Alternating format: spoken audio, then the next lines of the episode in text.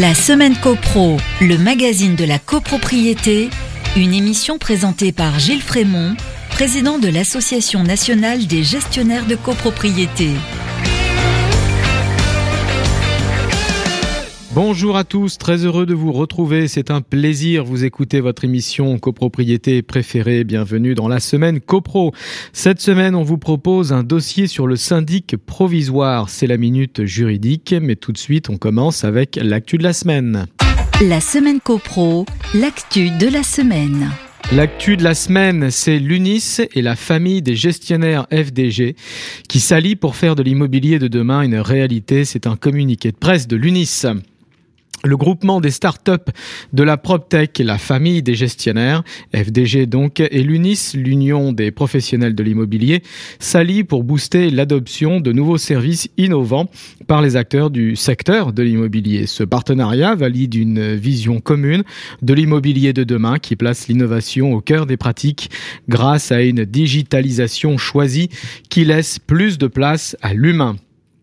Cinq startups de la PropTech deviennent partenaires de l'UNIS. Ces cinq startups ayant signé sont Books, les consignes intelligentes de la réception et l'envoi de colis à domicile, Check and Visit, la solution d'état des lieux certifiée et modélisée en 3D, Flatsy, la solution dédiée à la gestion des visites immobilières, GuarantMe, la solution de garantie nécessaire à la location et Inch, la plateforme de communication client et fournisseur pour une gestion simplifiée des incidents. En tant que première organisation de professionnels de l'immobilier regroupant tous les métiers liés à l'immobilier, avec plus de 6300 entités adhérentes en France, l'UNIS a un rôle de prescripteur d'innovation dans le secteur de l'immobilier. Elle la met en pratique à travers une approche différente du métier. Pour notre organisation, précise Danielle Dubrac, présidente de l'UNIS, ce rapprochement est un pas de plus vers la modernisation des métiers de l'immobilier. Notre objectif a toujours été d'être en avance sur notre temps.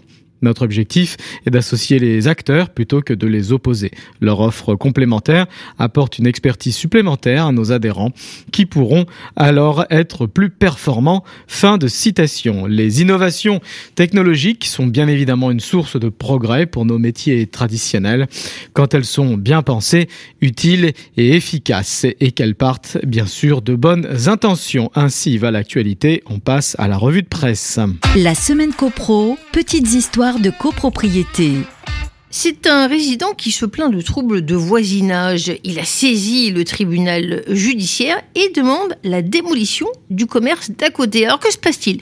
Jean-François, c'est un retraité de 73 ans qui a acheté euh, près de Nîmes une maison pour sa retraite. C'était il y a 12 ans. Il l'a choisi pour son calme et son environnement paisible. Sauf que depuis 5 ans, c'est un véritable calvaire. À proximité de sa maison, euh, le voisin a décidé d'installer une pizzeria 以啊，selon lui, son permis de construire. Et ce n'est pas de la vente à, emporter. Résultat, Jean-François ne dort plus. Quels sont les troubles de voisinage, des nuisances olfactives, des nuisances sonores, visuelles Les véhicules stationnent sur le chemin de terre et bloquent l'accès à sa maison. Il entend du bruit. Donc il a alerté la mairie, le délégué à l'urbanisme, l'adjoint à la sécurité et a demandé la démolition euh, du commerce. Euh, réponse du commerçant, écoutez, il n'y a pas de gêne, plaint de gêne qui n'existe pas, il n'y a pas de restauration sur place, j'ai retiré les tables et la télévision, j'ai le droit d'exercer mon métier, tout a été fait dans les règles. C'est un véritable dialogue de sourds. Le commerçant assure qu'il a bénéficié d'une autorisation, mais ensuite, la mairie n'aurait pas délivré de permis de construire. Faut-il un permis de construire à chaque fois qu'il y a un commerce? C'est la question que pose euh, ce conflit. En 2019, le commerçant a obtenu devant le tribunal administratif l'annulation du refus du permis de construire, la ville de Nîmes a fait appel. Ça dure longtemps, les procédures judiciaires. Pendant ce temps, Jean-François a du mal à subir toutes ces nuisances. De son côté, le tribunal a proposé une conciliation entre le commerçant et le résident. Un expert devrait intervenir. Euh, proposition, la construction d'un mur de 2 mètres de haut. Pour Jean-François, c'est inacceptable. La semaine copro, la minute juridique. Le syndic provisoire. Dans le contexte particulier de naissance d'une copropriété, avant la toute première Assemblée générale appelée à désigner son syndic, dans cette période de transition, le règlement de copropriété, ou tout autre accord des parties, peut désigner un syndic dit provisoire. Nommé par le promoteur, sa mission s'arrête au jour de la première assemblée générale.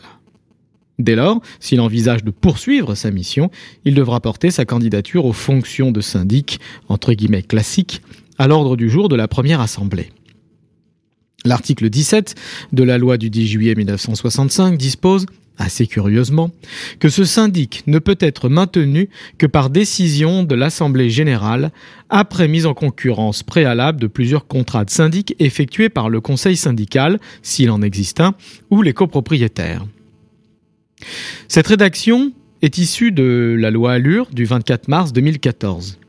Elle fait doublon avec l'article 21 de la loi de 65 relatif au conseil syndical et son obligation de mise en concurrence. Mais surtout, elle suppose la présence d'un conseil syndical qui ne peut exister avant la première assemblée. Cette ineptie du texte n'a toujours pas été corrigée. La version précédente de l'article 17 semblait plus cohérente.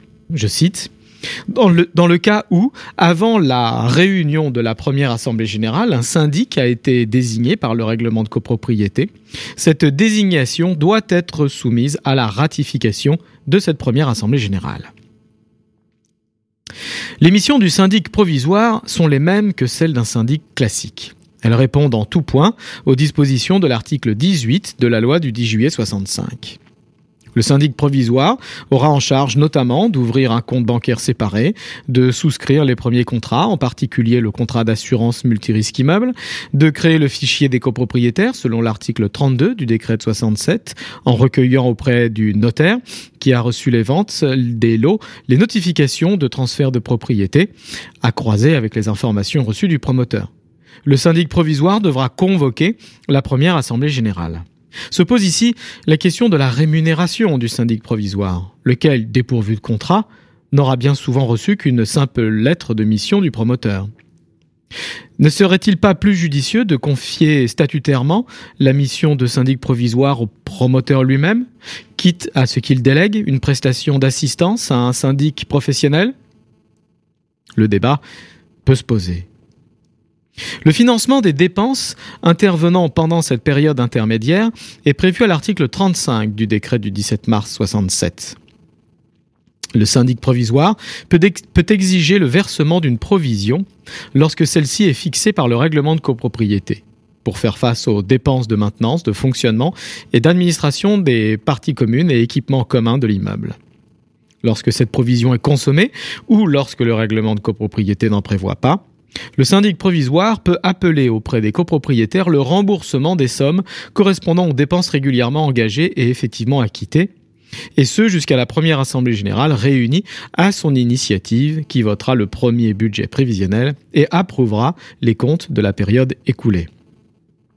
Dans tous les cas, les charges de copropriété sont dues par l'acquéreur en sa qualité de copropriétaire, y compris avant la livraison de son lot toute convention conclue entre le promoteur, vendeur, et le copropriétaire, acquéreur, telle une clause qui stipulerait la prise en charge des dépenses par le promoteur avant la livraison du lot, ne serait pas opposable au syndicat des copropriétaires. Le syndic provisoire n'a pas à en tenir compte dans sa gestion. À l'acquéreur de se faire rembourser directement par le promoteur suivant les termes de leur contrat de vente. Un grand merci à tous. Merci pour votre écoute et votre fidélité. Je vous dis à mercredi prochain, 14h sur les ondes de Radio Imo. D'ici là, portez-vous bien et faites de la copro. La semaine copro, une émission à réécouter et télécharger sur le site et l'appli radio.imo et sur toutes les plateformes de streaming.